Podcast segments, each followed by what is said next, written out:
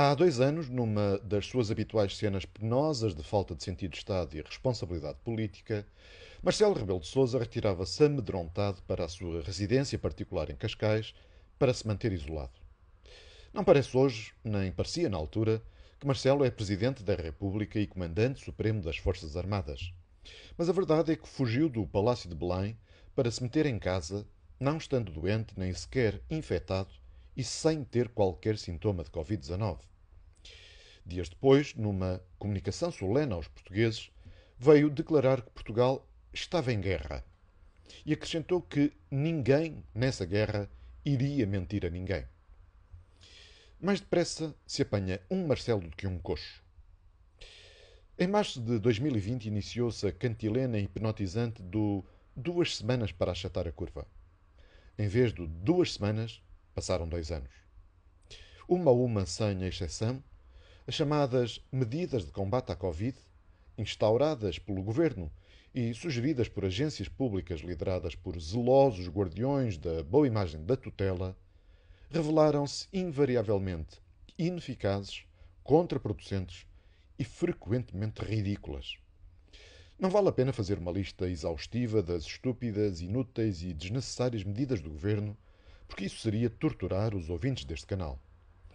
Mas dou o exemplo talvez mais perverso e cruel que ainda hoje perdura, que é o da obrigação legal do uso de máscara em supermercados ou transportes públicos, culminando na sádica sujeição de crianças a esta norma infame dentro das escolas.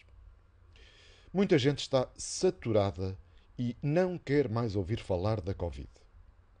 Compreendo, mas passar um pano sobre o assunto e entregarmos-nos a uma amnésia coletiva sobre os crimes que se cometeram nestes dois anos é uma ilusão de paz e de normalidade que se pagará muito cara. Revela que não queremos aprender nada e que os mesmos erros voltarão a ser cometidos.